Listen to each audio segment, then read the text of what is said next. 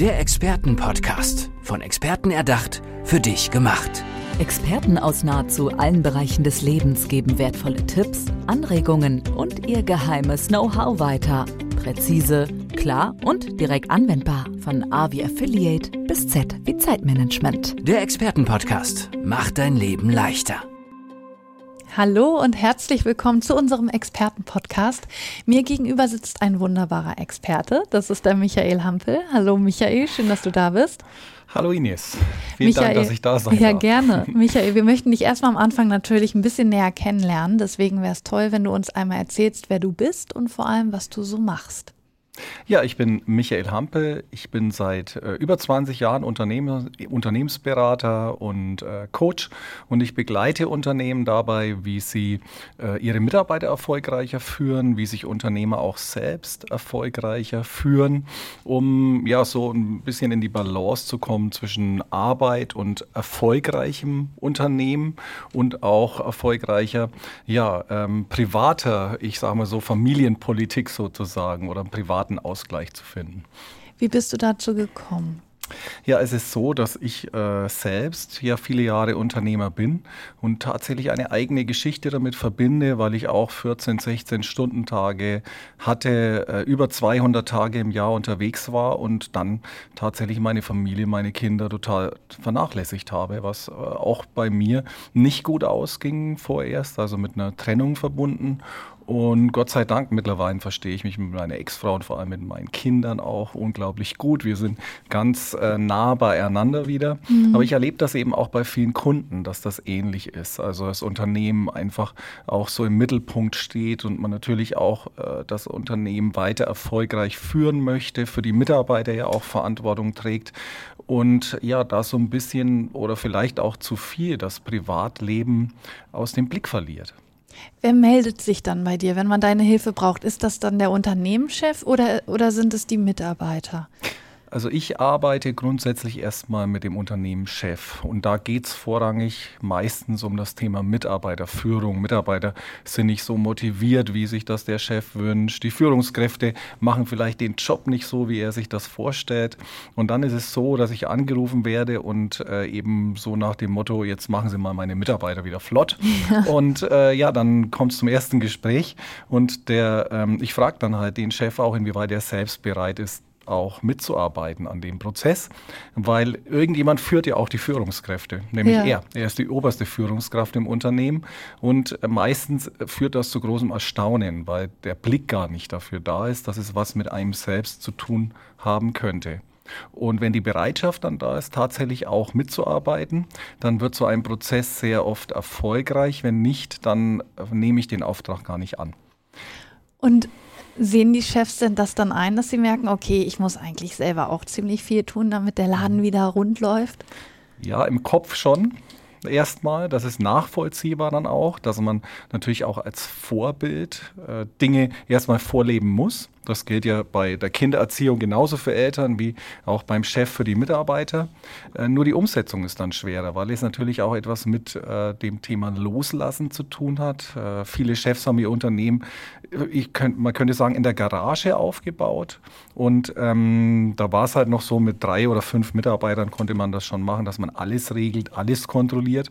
Aber wenn dann plötzlich 100, 200 oder 500 Mitarbeiter im Unternehmen sind und der Chef dann nicht lernt abzugeben, nach wie vor alles kontrollieren möchte und dann auch so ja, vermittelt wird, dass eigentlich das Vertrauen fehlt, dann ist eben die Führungspolitik und auch das Miteinander, die Philosophie im Unternehmen nicht wirklich zielführend. Was ist dann neben Kontrolle abgeben noch ein großes Problem, was äh, Unternehmensführer erstmal lernen müssen? Wo gibt es da noch Schwächen? Ja, ja, grundsätzlich ist es so, man nennt das ja auch ähm, so ein Stück weit dieses Thema, äh, dass man so in, genau hinschaut äh, in, die, in die ganzen Aufgaben der Mitarbeiter und dann auf Fehler schaut. Und grundsätzlich ist es so, wenn ich Fehler suche, finde ich Fehler. Das ist immer so. Und äh, bei Mitarbeitern führt das dazu, dass sie natürlich auch denken, äh, der glaubt ja eh nicht, dass wir es können oder es wird ja sowieso nochmal kontrolliert, also muss ich es nicht so genau nehmen. Und das führt genau zum Gegenteil der Dinge, die der Chef sich eigentlich wünscht, dass Mitarbeiter ja aktiv mitdenken, dass sie mitgestalten.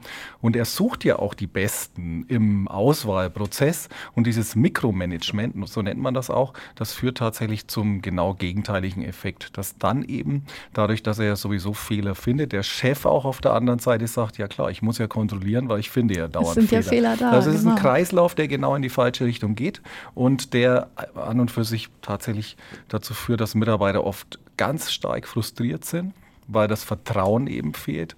Äh, und dann könnte man schon sagen, sie verdummen quasi. Also nicht bewusst. Äh, die werden auch nicht wirklich dümmer, sondern äh, sie werden ja nicht mehr gefordert. Und wenn wir nicht mehr gefordert werden, das ist im Trainingsbereich, da kann man ganz, ganz viel eben auch aus dem Leistungssport übernehmen, ist das ja genauso. Wenn man nicht mehr trainiert, dann werden die Muskeln schlaffer und wenn wir das Gehirn nicht mehr einschalten müssen, dann schaltet das Gehirn halt auch irgendwo ab und dann machen wir nur noch auf der Arbeit auch Dienst nach Vorschrift. Mhm bis hin zur Gleichgültigkeit, dass das so weit führt, dass Mitarbeiter sogar Fehler sehen, aber sie nicht mehr an ihren Vorgesetzten weitergeben, weil sie sagen, es interessiert ja eh niemand. Ne? Und es ist egal. Es ist egal, genau so ist es, ja. Mhm. Gibt es einen großen Unterschied zwischen Chefs ähm, der 90er zum Beispiel und jetzt dieser Jahre? Also ist da, hat da eine mhm. Entwicklung stattgefunden? Mhm. Also dieses typische Patriarchat, das wir aus den ja auch 60er, 70er, genau, 80er, 90er kennen. Also genau, das ist äh, schon in manchen Unternehmen noch da, wo eben der damalige Firmengründer noch da ist. Aber gerade, ja, ist. genau. Aber gerade wenn es Generationenwechsel gibt, dann haben Unternehmer eben oft auch äh, tatsächlich eine andere Einstellung. Die möchten genau, äh, dass die Mitarbeiter eben mitdenken.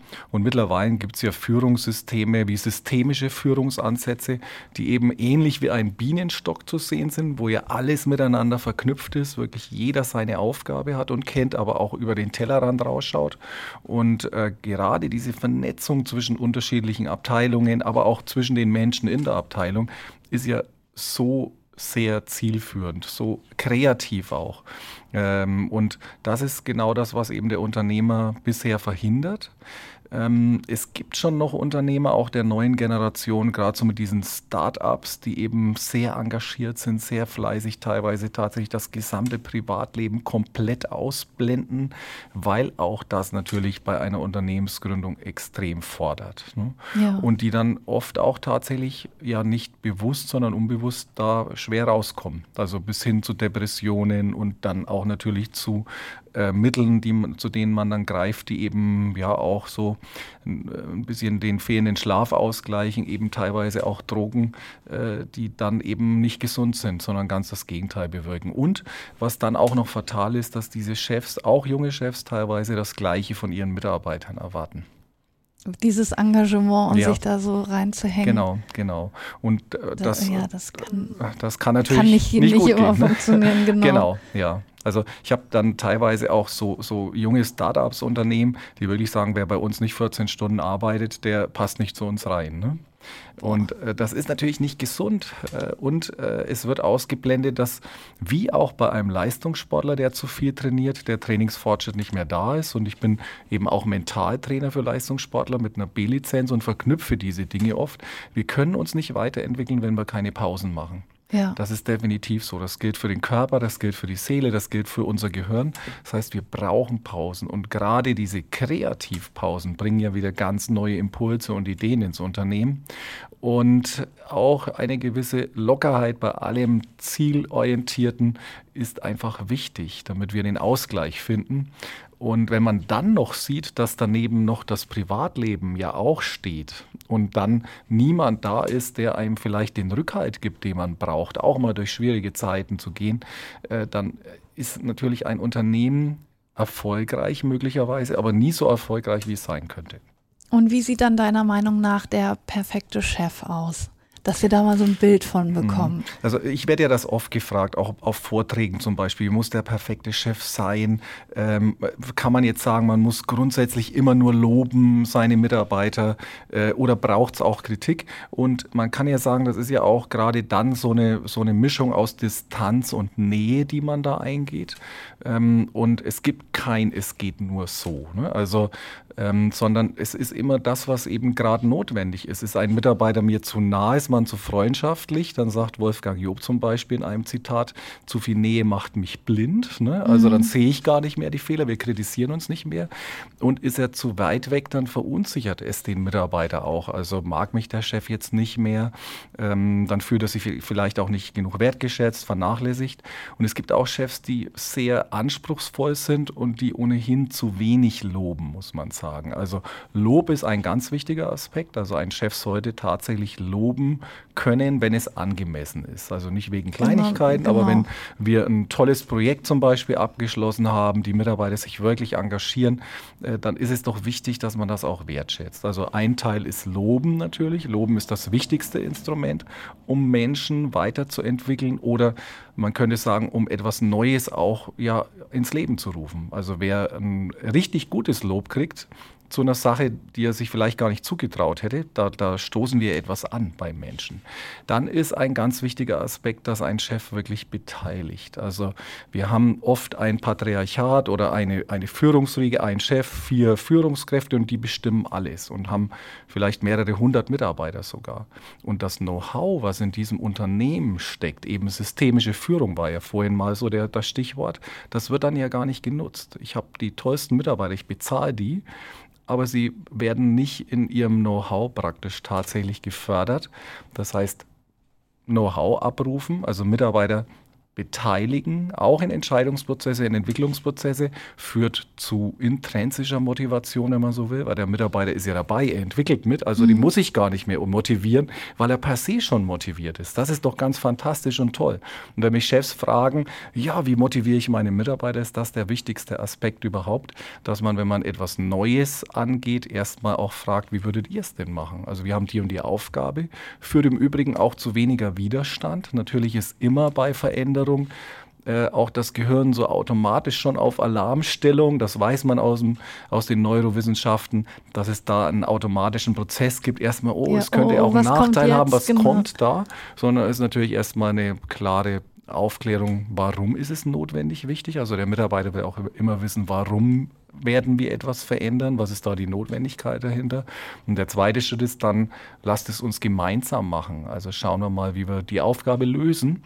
Und äh, dann ist es so, dass der Mitarbeiter ja am meisten weiß auch, was ist in seinem Arbeitsumfeld nötig an Veränderung, um eine neue Aufgabe auch bewältigen ja, zu können. Ja, und warum, warum mache ich das eigentlich? Warum, warum mache ich, das, ich das? Warum ist so das Entscheidende. Ja, ne? ja und dann finde ich, ist ein dritter Aspekt äh, neben diesem Thema Loben, Beteiligen, auch, dass man den Mitarbeitern tatsächlich tatsächlichen Sinn in ihrer Arbeit gibt. Das ist also ein Teil schon dieses Prozesses, zu sagen, wofür stehen wir überhaupt, was sind unsere Werte, was machen wir neben dem, äh, dass wir natürlich ein wirtschaftlich erfolgreiches Unternehmen sein möchten, das ist ja in der Regel der Fall, auch vielleicht äh, in, im Thema soziales Engagement. Also ähm, spenden wir etwas beispielsweise, ähm, haben wir äh, ein, eine Patenschaft zum Beispiel äh, für ein Hospiz oder andere Dinge. Also das ist ja ein, ein höherer Sinn, den wir dann auch nochmal haben und man weiß, dass das zu einer wesentlich höheren Mitarbeiterbeteiligung mhm. führt. Und der vierte Aspekt ist aus, meines, aus meiner Erfahrung auch heraus viel kommunizieren. Regelkommunikation, immer den Mitarbeitern auch Feedback geben, aber auch Feedback fordern. Schon sagen, klar, was man erwartet. Das möchte der Mitarbeiter auch wissen. Wie kann ich mich weiterentwickeln? Also wie wird meine Arbeit auch gesehen, bewertet?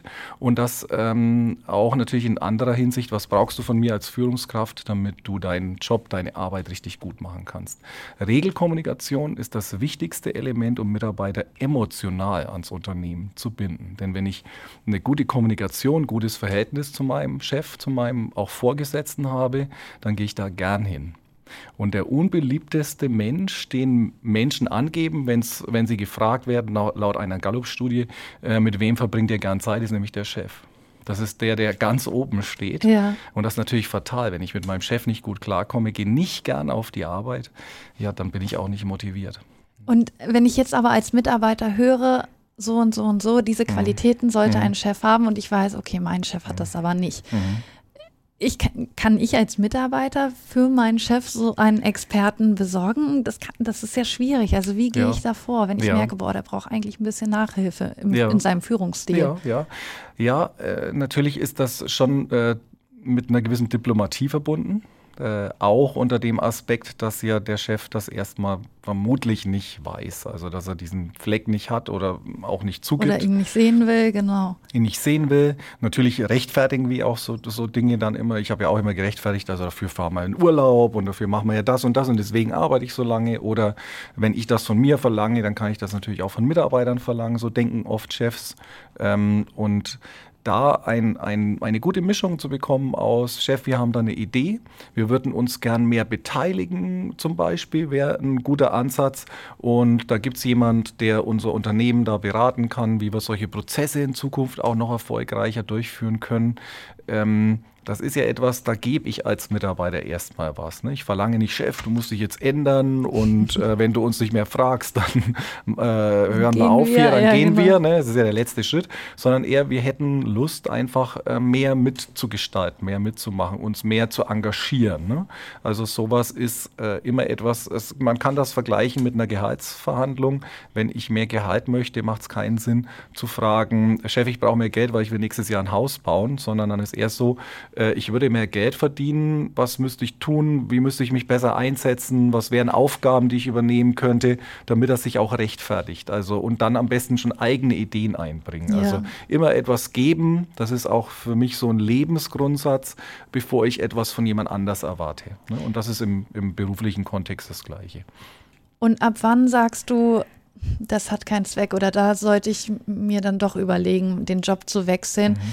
Ab was für einem Gemütszustand bei dem Mitarbeiter, mhm. wo dann ja. echt eine Grenze erreicht ja. ist. Wir müssen jetzt sagen, das ist äh, schon tatsächlich bedenklich, wie das in vielen deutschen Unternehmen abläuft, weil mittlerweile ist äh, so, so das Thema Kranken, Krankheitsbild durch Burnout, durch psychische Erkrankungen, gerade durch den Druck auf der Arbeit, der ja eben durch den Vorgesetzten oder Chef vor allem ausgelöst wird, ist die dritthäufigste Ursache für Langkrankenstand oder auch für Vorverrentung im Prinzip, für ja. Frühverrentung. Ne?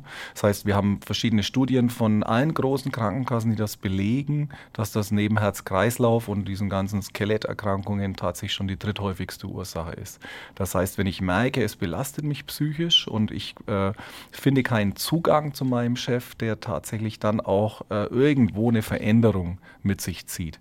Und ich habe vielleicht auch äh, Probleme mit den Kollegen, weil es ist ja auch ein ganz schönes Thema, wenn ich wenigstens jemanden habe, mit dem ich mich gut verstehe. Also ja. einen guten Freund, eine gute Freundin ist für Menschen ganz wichtig auf der Arbeit. Ne? Also dass da auch das Verhältnis zu den Kollegen ähm, gut ist. Das ist übrigens der zweit äh, äh häufigste Punkt, der genannt wird, wenn es darum geht, ähm, mit wem verbringen Sie wenig gern Zeit? Kollegen. Ne? Also ist das ein ganz wichtiger Aspekt für, für einen Chef auch, dass er guckt, dass seine Mitarbeiter sich gut verstehen. Aber zur Frage ist natürlich, sobald ich merke, es belastet mich so, dass es entweder mein Privatleben oder meine Gesundheit äh, auch gefährdet, dann sofort auch tatsächlich sich umschauen und was Neues suchen. Auch wenn mir das ja. Angst macht, natürlich wahrscheinlich in genau. dem Moment, weil es ein großer Schritt genau. ist, aber ja. Also wir das haben, ist die clevere. Ja, wir haben auf beiden Seiten zu lange äh, aus auch. Also wir, wir ähm, sowohl ein Chef, wenn beim Mitarbeiter keine Veränderung sieht, obwohl er ihn fördert, obwohl er ihn fragt, hat er immer noch die Hoffnung und noch ein Jahr und noch ein Jahr und noch, noch ein Jahr. Ähm, ist, man muss natürlich schon aktiv auch was dafür tun, klar. Nur wenn dann sich nichts verändert und das ist eben auch umgekehrt von Mitarbeiterseite so, wenn der Mitarbeiter feststellt, also eigentlich kann ich reden, was ich möchte, ich kann einfordern, was ich möchte, es wird nie eingehalten, Versprechungen werden nicht gehalten und der Druck wird immer höher. Und äh, das auch das untereinander hat das ja Auswirkungen. Ne? Und ich werde krank dadurch. Also ich fühle mich nicht mehr wohl bis dahin, dass ich früh schon wirklich aufstehe und habe vielleicht echt schon Sorgen oder äh, mir wird schon schlecht, wenn ich an die Arbeit denke. Also das ist ja äh, psychisch gesehen schon wirklich sehr, sehr belastend.